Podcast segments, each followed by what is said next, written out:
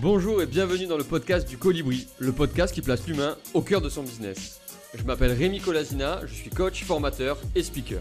Aujourd'hui, j'accompagne les entrepreneurs à créer leur business ou à donner un nouvel élan à leur entreprise. Alors si vous voulez en savoir plus, direction libérervotrePotentiel.fr ou mon profil LinkedIn. Dans ce podcast, j'interviewe des entrepreneurs experts dans leur domaine et qui ont réussi durablement. Ils partagent, incarnent les valeurs que je défends en plaçant l'humain au cœur de leurs préoccupations. Parce qu'on n'a pas toujours l'occasion d'échanger avec des experts, tous les invités vous livreront des conseils précieux et les secrets de leur réussite. Comme moi, ils sont persuadés qu'il est possible de construire un business ambitieux, durable et rentable tout en étant éthique, utile, responsable et tourné vers l'humain. Parce qu'on n'est pas obligé de faire du cash juste pour faire du cash. Comme moi, ils sont convaincus que les interactions et le partage peuvent créer quelque chose d'encore plus fort en faisant émerger des idées et des opportunités nouvelles pour un meilleur avenir. Ici, on fait tout pour vous inspirer, vous donner de l'énergie et que vous vous sentiez capable de déplacer des montagnes. Ici, on croit en vos capacités à entreprendre des choses incroyables. Ici, on croit en vous. Alors si vous aimez ce podcast, n'hésitez pas à le partager autour de vous et à laisser 5 étoiles sur votre plateforme d'écoute préférée. Je vous souhaite une bonne écoute et à tout de suite.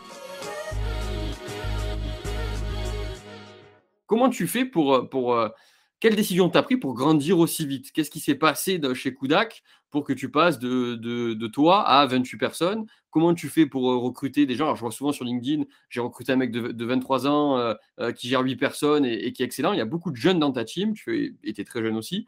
Euh, en quoi tu crois pour le développement de Kudak? Qu'est-ce qui fait que tu es animé par ce développement? Enfin, j'ai plein de questions à te poser, j'en pose plein, mais euh, qu'est-ce qui fait que tu, que tu grow up comme ça? Oh, bah, tu as plein de choses. En fait, les choses qui font que tu grossis plus vite que les concurrents, c'est simplement tes avantages comparatifs. Donc, le but, en fait, de façon, quand tu montes une boîte, c'est de t'en créer le plus vite possible. Ça, il n'y a pas vraiment de, enfin, a pas de tuto, simplement, c'est très, très dépendant des marchés que tu adresses. Je peux dire, le nôtre, c'est, il y en a deux. Le premier, c'est ces feedback loops qui sont très, très, très intenses chez Kodak et souvent assez violentes, en fait. Ça nous invite, euh, enfin, on, pivote très, très vite et même si on a construit plein de choses, que ça fait très longtemps qu'on fait les choses, on, on est capable de les abandonner assez rapidement pour passer à des choses nouvelles. Et la seconde chose, c'est la brand. C'est-à-dire que hum, le, marché des agences, c'est un truc très spécifique, c'est un marché sur lequel il y a très peu d'attachement aux marques. Euh, c'est assez paradoxal, hein, parce que souvent les agences, elles accompagnent des marques, elles, font du conseil en branding, etc. Par contre, elles travaillent pas du tout la leur. C'est-à-dire c'est du B2B, c'est chiant, personne n'aime les agences. Euh, tu vois. Et donc, euh, nous, ce qu'on a voulu créer, c'est essayer d'humaniser un peu ce truc-là. Donc, j'ai foutu ma gueule, simplement. C'est très simple. hein. J'ai mis ma gueule en avant. Je partage beaucoup sur LinkedIn, je me montre sur YouTube. Euh, j'ai un podcast aussi, tu vois, sur, sur l'e-commerce. Et j'essaie de, j'essaie d'humaniser tout ça pour me foutre en fait dans, dans une dimension où je fais des trucs que les concurrents font pas et de façon plus intense. Et aujourd'hui, je cultive cet avantage-là en ayant une équipe. C'est-à-dire que demain, si quelqu'un, s'il y a des nouveaux entrants sur le marché pour qu'ils postent la qualité, la quantité de contenu, et pas forcément la qualité, mais la quantité de contenu que je poste, bah, euh, j'ai quand même un gros avantage sur eux parce que j'ai toute une équipe. Et c'est comme ça que je vais cultiver cet avantage-là. Et on va, on fait taper dessus. Alors, tu travailles énormément l'organique par le podcast, par YouTube, sur LinkedIn. Je te vois poster 3, 4, 5 fois par jour des fois. Je me dis, mais c'est énorme la créativité qu'il a. Est-ce que tu fais ça tout seul? Est-ce qu'il y a une team derrière qui poste pour toi? Euh, Comment ça se passe? Comment tu, comment tu viens créer le, tout ce contenu gratuit, toute cette valeur gratuite? Bah, Alors, il y a une équipe hein, qui bosse derrière. J'ai, euh, du coup, elle est un petit peu en changement, mais elle va être constituée au global de euh, cinq personnes. Euh, j'ai cinq personnes qui s'occupent, trois sur YouTube, enfin deux sur YouTube et une personne. J'ai un head of content qui va arriver là, du coup, qui va ch- charger toute la partie contenu pour Kodak. J'ai deux personnes sur YouTube qui sont des monteurs. Euh, j'ai une personne sur Instagram et TikTok et une personne sur LinkedIn. Euh, ça veut dire quoi? Euh, En fait, elles font pas tous les mêmes choses à, tous les moments.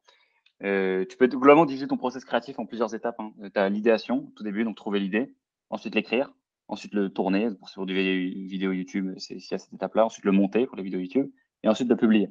Ce qu'il faut dire, c'est sur ces cinq étapes-là, selon les plateformes, c'est pas les mêmes que je délègue. Euh, sur LinkedIn, par exemple, je vais être dans l'idéation. Je vais écrire aussi des squelettes, souvent, en fait, un petit peu des deux, trois idées que j'ai envie de dire. Ensuite, je laisse la rédaction à quelqu'un d'autre. Je le fais depuis assez récemment. Ça se passe très bien. C'est pour ça que j'arrive à avoir une cadence euh, assez forte là-dessus, parce que justement, on n'en est plus tout seul. euh, Enfin, je suis plus tout seul à bosser dessus. Sur YouTube, inversement, je vais être sur l'idéation et je vais quand même avoir l'écriture. C'est assez compliqué souvent euh, quand, c'est des sujets un peu complexes à traiter. Enfin, tout, le monde peut pas écrire des trucs sur l'e-commerce, etc. Tu vois, alors, enfin, il faut, il faut quand même avoir un peu mangé de, la data et, et de l'expérience. Et donc, par contre, ouais, du coup, je fais le tournage aussi. Par contre, je délègue le montage et la publication. Et euh, j'essaie comme ça de lisser un petit peu tout mon process créatif pour me concentrer sur c'est quoi, sur ces cinq étapes, l'endroit où moi j'apporte ma touche et qui fait que ça reste un contenu de Théo, même quand il y a une grosse partie qui est déléguée. Et euh, comment est-ce que je, gère cette balance-là pour que ça soit quand même authentique et tout. Et, euh, voilà comment j'organise ma vie de contenu. j'ai l'impression que tu as eu plusieurs vies, plusieurs missions chez Kudak, ça a dû sans cesse évoluer. Tu as appris à déléguer, à, recruter des personnes qui, qui font aujourd'hui pourquoi, pour toi. pardon. comment tu as réussi à finalement lâcher petit à petit le bébé, apprendre à déléguer sur certains postes, certains entrepreneurs qui se lancent et qui recrutent ont, ce besoin de contrôle qui est énorme? Quel conseil tu leur donnerais pour, bah, pour faire confiance à ces équipes et apprendre à déléguer? Euh, bah, c'est les bonnes personnes. Hein, enfin, la première chose, c'est de t'associer pas forcément avec des gens qui sont forts, mais avec des gens dans lesquels tu as confiance. Et la confiance, malheureusement, il n'y a pas de tuto tu vois, pour choper la confiance. Euh, donc, euh, il faut vraiment juste essayer d'avoir des gens où tu serais confortable, disons, de leur confier les clés de la boîte pendant, je sais pas, une semaine ou un truc comme ça. Et souvent, ces gens-là, c'est les gens dans lesquels tu peux faire confiance. C'est beaucoup plus facile de déléguer avec ces gens-là. Et ensuite, c'est de faire un truc contre-intuitif qui a déjà été beaucoup traité dans plein d'autres contenus sur Internet. C'est de déléguer uniquement les choses que tu sais faire euh, et d'éviter à tout prix de déléguer les trucs. Toi, tu sais pas faire un truc, tu dis, ok, je prends un prestat pour le faire. Souvent, tu fais rien comprendre à ce qu'il fait. Si ça se passe mal, bah, tu es dans la merde, tu comprends rien, et tu peux te faire embobiner. Jamais une bonne expérience en déléguant un truc que je savais pas faire. Donc, euh, le, truc, c'est simplement de la confiance et foutre son ego de côté à un moment. Tu vois, genre, les gens qui croient qu'ils sont euh, indispensables sur toutes les étapes de leur business, souvent, c'est des mégalos avec des égos surdimensionnés. ça, ça n'existe pas. si tu te crois indispensable, tu vas rapidement être amené sur Terre un jour ou l'autre. Et, et, voilà, voilà mes conseils là-dessus. Ok. Tu fais beaucoup d'organique du coup, parce que moi je te vois énormément bah, du coup sur YouTube, TikTok, LinkedIn, etc. Tu as une team là-dessus, donc tu fais beaucoup d'organique et tu fais du social ads aussi, j'imagine, pour toi-même, parce que tu fais pour tes clients, mais tu dois le faire aussi pour, pour toi. C'est quoi le, le, tunnel de vente de, de Kudak Comment ça se passe? C'est quoi Comment tu attires les clients avec quoi? Comment tu les convertis? C'est quoi votre, c'est quoi la mécanique qu'il y a derrière tout ça? Alors, on fait, déjà, on fait pas d'ads pour Kodak parce qu'on a la quantité de leads euh, qui est déjà assez grande euh, en organique et on n'aura pas la capacité de la traiter. Mais sinon, évidemment, bien sûr qu'on y a pensé. Euh, et donc, le, le, funnel est assez simple. c'est que tu as, en fait, souvent, tu vas nous découvrir sur les réseaux sociaux, soit sur LinkedIn, YouTube, etc., qui va être une acquisition. Ensuite, soit tu nous suis, soit tu passes directement à l'action, soit tu as un besoin direct et là, tu dis, OK, ben, directement réserver un appel de découverte qui est en fait l'étape tout en bas du funnel je réserve un appel de découverte et je rentre avec les sales. Et sinon, entre-temps, on travaille avec du contenu. Parfois, ça prend des années pour des gens, ça prend plusieurs mois. Il y a des étapes intermédiaires, évidemment, où on essaie un petit peu de faire s'engager plus les gens. Donc, on a un Discord, par exemple, euh, euh, sur de l'e-commerce, qui permet aux gens de, voilà, d'avoir des réponses à leurs questions, etc. On a un groupe Facebook dans lequel on partage des créas. Euh, on a aussi des formations, tu vois, qui permettent aux gens de rentrer un petit peu, de foutre un peu plus un pied dans la porte.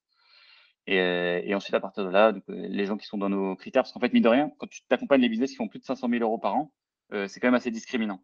Tu vois, euh, pas beaucoup de gens que tu peux aider.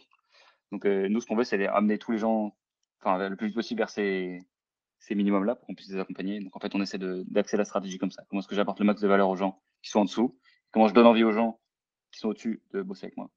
Et, et en fait, voilà, ça se passe. Donc, contenu, possiblement étape intermédiaire qui va être plus avec plus d'engagement où tu peux discuter, et ensuite réserver un appel de découverte.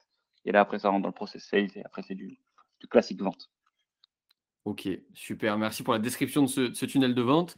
Tu as parlé du Discord. Euh, j'ai vu que tu avais lancé ça, le pouvoir de la communauté. Qu'est-ce qui se passe sur ce Discord-là? Pourquoi tu y crois autant?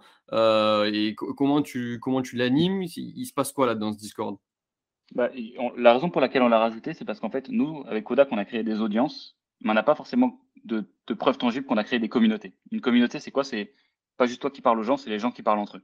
Et c'est ça qui est génial avec Discord, c'est que Discord permet de le faire. Et en fait, ça prend beaucoup moins de temps de, de modération, parce que les gens parfois se répondent entre eux, ils, se partagent des trucs et tout. C'est trop lourd. Et à la fois, tu peux leur répondre, ils ont une relation privilégiée avec toi. cest moi, je suis sur le Discord, tu m'envoies un message, je réponds. Et, euh, et, ce truc-là, tu vois, tout court, ça donne accès aux gens à, à, des trucs auxquels ils n'auraient pas eu accès sur YouTube, Instagram, etc. Donc, c'est vraiment une partie euh, hyper importante ce Discord-là. Et parce qu'en fait, c'est un truc tout con. Hein. Moi, j'ai beaucoup, j'aime beaucoup voir ça d'un point de vue mathématique. La, et de valorisation de boîte, en fait, un Discord, c'est quoi? C'est une communauté. Les communautés, comment tu les valorises? Tu les valorises avec la loi de Metcalfe. La loi de Metcalfe, c'est une loi qui permet de, qui dit que la valeur d'un réseau est égale au carré de ses nœuds. Ça veut dire qu'en fait, plus tu as de personnes qui sont connectées ensemble dans un réseau, comme pour un réseau téléphonique, Facebook, etc., plus ton réseau il a de valeur et c'est exponentiel surtout. Tu vois, parce que tu as un carré dans, dans, le, dans la formule. Et donc surtout, c'est pour ça qu'on fait ça. C'est parce que c'est un peu l'étape supérieure qu'on n'aurait pas pu faire si on n'avait pas le contenu euh, et l'audience en haut et qui permet de faire parler les gens entre eux. Et bien sûr, on a beaucoup moins de personnes sur Discord que sur tous nos autres réseaux. Tu vois, on a 2000 personnes alors qu'au total, tu cumules tout le monde, il y avoir peut-être pas 80 000 personnes qui nous suivent euh, un peu partout. 2000 personnes alors que tu as lancé le, le, Discord il y, a, il y, a, peu de temps là, non? Il y a 2-3 semaines, c'est ça? Il y a un mois et demi maintenant. Un mois et demi? Ouais, Désolé, j'ai un temps de retard. un mois et demi. Et quels sont les thèmes là-dessus? Alors, ils parlent entre eux, mais ils parlent de quoi? Ils parlent de e-commerce, ils se donnent des conseils sur du social ad, ils parlent de tout, de n'importe quoi. Qui modère? C'est quoi les sujets là-dessus? Ils posent des questions. Nous, on a un système de permanence en interne où en fait on a les gens de l'équipe Kodak qui viennent répondre à toutes les questions. Donc, si tu poses une question dans Discord, tu auras forcément une réponse parce qu'il y a quelqu'un de l'équipe Kodak qui va passer dessus. Euh, et ouais, ils parlent d'e-commerce. On a des channels un petit peu par thème, Facebook Ads, Snapchat Ads, Créa, SEO, etc. tout ce, que, ce dont tu as besoin quand tu es un e-commerce en bas. Ok. Euh, j'ai une dernière partie de podcast que j'ai pris sur, euh, sur le business euh, humain, éthique et rentable, sur l'humain. Comment ça se passe chez Kudak quand on rentre chez Kudak? Alors, tu as parlé que tout le monde a sa page LinkedIn et crée du contenu, mais en interne, comment ça se passe? Comment tu gères tes équipes?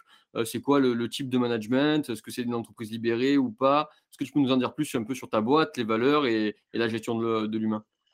Ouais. Alors, entreprise libérée, je ne sais pas trop ce que ça veut dire. Nous, juste, on manage par les objectifs, c'est-à-dire qu'on n'est pas du tout dans le micromanagement. Enfin, je ne sais pas à quelle heure les gens de chez moi bossent et ça ne me dérange pas du moment qu'ils atteignent les objectifs. Donc, on gouverne beaucoup par le contexte, donc par la culture, plutôt que par le, par le management, l'accompagnement précis, étape par étape, etc. On veut des gens assez autonomes, à qui on donne des objectifs, qui s'organisent pour les atteindre, on leur fait tous les moyens possibles pour le, pour le faire. Et, après, ils organisent leur journée comme ils veulent, vu que de toute façon, nous, on est en 100% télétravail, donc euh, donc c'est beaucoup plus facile. Euh, enfin, c'est même en fait nécessaire quasiment d'avoir cette culture-là euh, pour que ça fonctionne. Voilà. Est-ce que de temps en temps, vous faites des réunions d'équipe pour se voir en présentiel? Est-ce que vous êtes tous à l'autre bout de la France et du coup, euh, c'est du full télétravail tout le temps, full remote? Comment ça se passe pour créer du lien, pour de la cohésion d'équipe, etc., etc. Alors, la cohésion d'équipe, on l'a créée, bon, dans le travail, elle se crée en, partie, mais c'est vrai que c'est le vrai inconvénient du, du distanciel. Euh, on l'a créé en fait en ayant des rituels assez réguliers. Donc tous les trois ou quatre mois, on se voit pour un, en physique, pour un off-site, du coup un team building. Euh, tous les trois quatre semaines, on va prendre un verre ensemble. Donc ça c'est tout con, mais c'est quand même une partie importante. Et ensuite, on a des coworking euh, quasiment tous les mois. En fait, on se voit quand même en physique, mais euh, pour euh, plus pour kiffer quoi. Ouais, c'est pour créer cette cohésion et que les gens apprennent à se connaître. Euh, là, tu as recruté euh, énormément de monde. Euh, sur quels critères tu recrutes finalement? Toi, tu sors d'HEC, est-ce que tu prends que des personnes qui sont en école de commerce? Est-ce que tout à l'heure, tu disais, je recrute vachement sur la confiance. La confiance, c'est finalement par rapport à tes ressentis et pas un peu moins le côté pragmatique. Est-ce qu'il y a quand même du, pragmatisme dans ton type de recrutement? Comment, tu, comment tu fais pour recruter finalement les, équipes de, de Kudak? On a, on a trois entretiens. Un entretien de fit au démarrage, donc sur la culture et l'alignement avec les valeurs un entretien ensuite de compétences. En fait, on a une scorecard très simple sur laquelle on écrit ce qu'on attend d'une personne concrètement, donc les missions et les qualités. Et ensuite, la troisième chose, c'est un entretien étude de cas pour voir comment tout ça se met en pratique. Et euh, souvent, c'est largement assez. Ok. Et euh, toi, toi tu, c'est toi qui mènes encore ces entretiens chez Kudak ou est-ce que tu as, une autre personne qui, qui, qui s'en occupe aujourd'hui? Non, je, je, les mène pour les gens de mon équipe. Moi, je suis en step 2 euh, et 3, ça dépend quand. On n'a pas des attitudes de cas pour tout le monde, mais hum, non, non, je, fais totalement confiance à mes managers là-dessus euh, pour, pour, recruter les gens et moi je ne fais que pour ceux qui rentrent dans l'équipe grosse, donc euh, le contenu dont je te parlais, les RH, les, les managers aussi qui rentrent chez nous, je fais les entretiens. Et voilà. Aujourd'hui, toi, ton rôle chez Kudak, c'est quoi? Alors Tu es CEO, mais c'est quoi tes missions? Qu'est-ce que tu, qu'est-ce que, comment tu gères ton temps? Qu'est-ce que tu fais exactement? Euh, alors, mes missions sont de. Euh, globalement, c'est de faire grossir Kodak. Très simple. Donc, ça, c'est un peu vague, mais c'est la direction dans laquelle, dans laquelle mon, mon job, en fait, mon, job se, meut en même temps que, cette mission-là. Est-ce que ça veut dire? Donc, actuellement, faire grossir Kodak, ça veut dire faire beaucoup de contenu pour l'agence. Donc, tous les trucs dont je te parlais, donc coordonner l'équipe contenu pour que ça sorte et que ça nous rende visible. Euh, et ensuite, manager les managers, parce que du coup, j'ai un middle management, il faut que je, je manage tout le monde. Tu as lancé les nouveaux business, enfin les nouvelles initiatives, parce qu'on a fait pas mal de, verticales différentes qu'on est en train de lancer. Donc TikTok en est par exemple, celle dont on parlait avant sur l'organique. Il y a aussi Linker à côté qui fait du personal branding pour les CEO, qui est une boîte qu'on a rachetée il y a pas longtemps. Et quatrième chose, c'est s'occuper d'un truc un peu euh, bullshit start-upper, mais qui est la, vision, qui est simplement, mais qui devient de plus important, plus en plus important à mesure que la boîte grossit, qui est être sûr que tout le monde a déjà définir c'est quoi la direction et être sûr que tout le monde aille, au même endroit. Et euh, ça peut paraître tout con, mais plus ta boîte grossit, plus ça prend du temps. Et c'est quoi la vision de, de Kudak du coup? Euh, Nous, on veut devenir le, enfin, le leader de l'accompagnement e-commerce euh, en France. ok. Ça, c'est la vision à un an, trois ans, cinq ans? Euh, on sait pas, malheureusement, j'aime pas trop moi les, les, les borner comme ça. On sait qu'on veut devenir ça, après on a des targets et tout, etc. On sait qu'on veut faire à peu près 10 millions d'euros de chiffre d'affaires d'ici un an, un an et demi.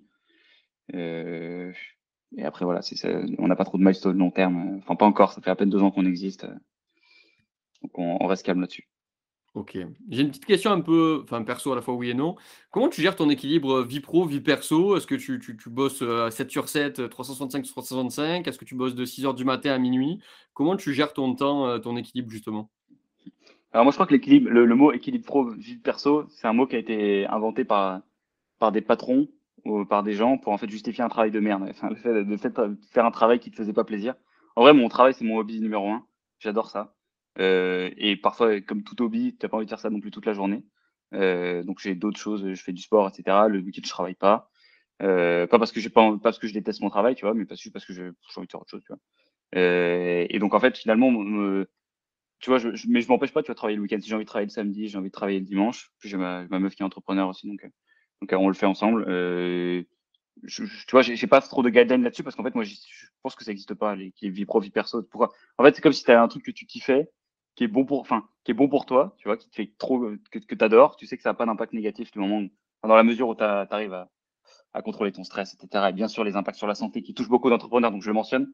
Mais euh, si tu arrives à avoir un, un, rapport sain avec le fait de monter ta boîte, tu pas besoin de, tu vas pas dire, OK, non, j'arrête de faire ce truc-là, c'est trop bien. Tu non, tu, non, je, le fais autant de, autant de temps que j'ai envie et me casse pas les couilles. Tu vois. Ouais, tu te, tu t'écoutes finalement, et si tu as envie de le faire, tu le fais. C'est pas parce qu'on est samedi que tu vas pas travailler ou c'est parce qu'on est dimanche que tu vas pas travailler. Euh, tu le fais, tu t'écoutes, et tant que ça te fait du bien, bah, tu continues de le faire, quoi. C'est ça? Voilà, c'est ça. Bon, super. Théo, on va arriver à la, fin de ce, podcast. Euh, souvent, je demande aux, invités euh, quel message ils ont envie de faire passer aux auditeurs qui pourraient leur donner, qui sont des entrepreneurs, hein, qui pourraient leur donner de la force, de la confiance, un message positif qui pourrait euh, qui leur donnera envie de, suivre tes traces d'entrepreneur de, à succès Wow. Euh... En fait, pas, euh, je, vais donner un conseil tout con qui revient un peu sur ce que je te disais avant. C'est euh, c'est pas du tout important le point dont vous partez, à condition que vous soyez vraiment et foncièrement intéressé par le problème que vous êtes en train de résoudre. Et en fait, ça, ça sur le long terme, ça fera des écrémages rapidos, ce qui fait que vous allez défoncer n'importe quelle personne qui est là pour, par opportunisme. Et à la fin, c'est toujours les passionnés qui s'accrochent le plus longtemps qui gagnent. Enfin, du moins, c'est ma croyance pour l'instant. Être passionné, être persévérant pour aller euh, chercher des parts de marché et ensuite s'installer en tant que leader sur, sur le marché. C'est ça.